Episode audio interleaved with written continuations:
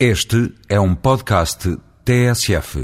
A intervenção de ontem do Ministro das Finanças, no intervalo do Conselho Extraordinário, é a melhor demonstração do que se passa cada vez mais em Portugal sobre o contraste entre palavras ditas e a realidade existente.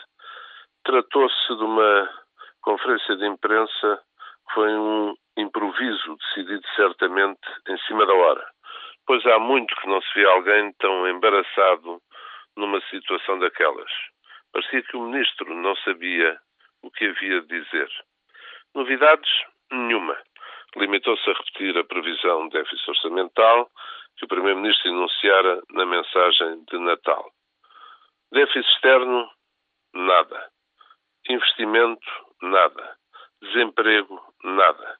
E quando digo nada, é nem uma palavra crise do sistema financeiro e responsabilidades da supervisão, face à infelicidade da imagem que o ministro escolheu, era melhor não ter dito nada. Por outro lado, dois dias antes, e em contraste absoluto, foram conhecidos os indicadores de confiança dos consumidores portugueses, das famílias portuguesas, que desceram aos piores níveis desde há anos. Nos casos, desde outubro de 2003, Noutros, por exemplo, da poupanças sem paralelo desde 1997.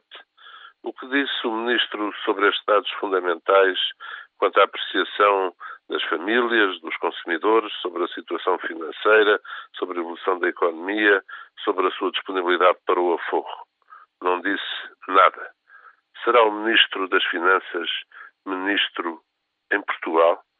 Estará a falar de Portugal quando diz o que disse ontem nesse improviso feito conferência de imprensa?